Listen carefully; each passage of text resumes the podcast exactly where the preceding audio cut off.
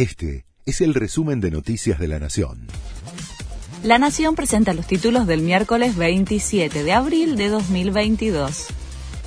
Fuerte reclamo del sector automotriz al gobierno.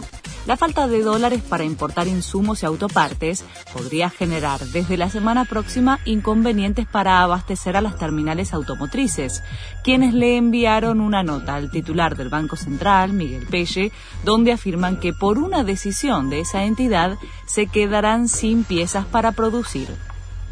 El temporal de viento y lluvia ocasionó varios inconvenientes en la ciudad. Árboles caídos, postes de luz inclinados y autos dañados fue el saldo del fuerte temporal que se registró por la noche en la ciudad de Buenos Aires y alrededores. Tras el temporal, el servicio meteorológico anticipa para hoy el cielo algo nublado, una máxima de 22 grados y vientos del suroeste con ráfagas de hasta 50 kilómetros por hora suspenden las clases en colegios de La Plata por un recital de la renga. La provincia de Buenos Aires decidió suspender las clases del turno tarde en un jardín y cuatro escuelas debido a la proximidad de estos establecimientos con el Estadio Único, donde será el recital de la banda esta noche.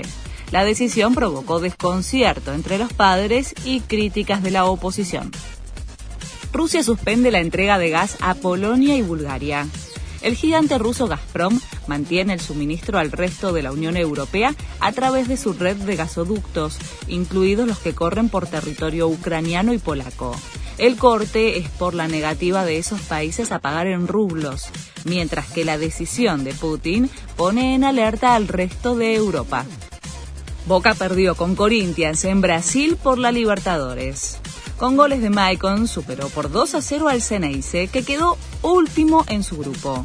Benedetto fue amonestado y se perderá el partido que Boca jugará ante Always Ready el 4 de mayo en Bolivia.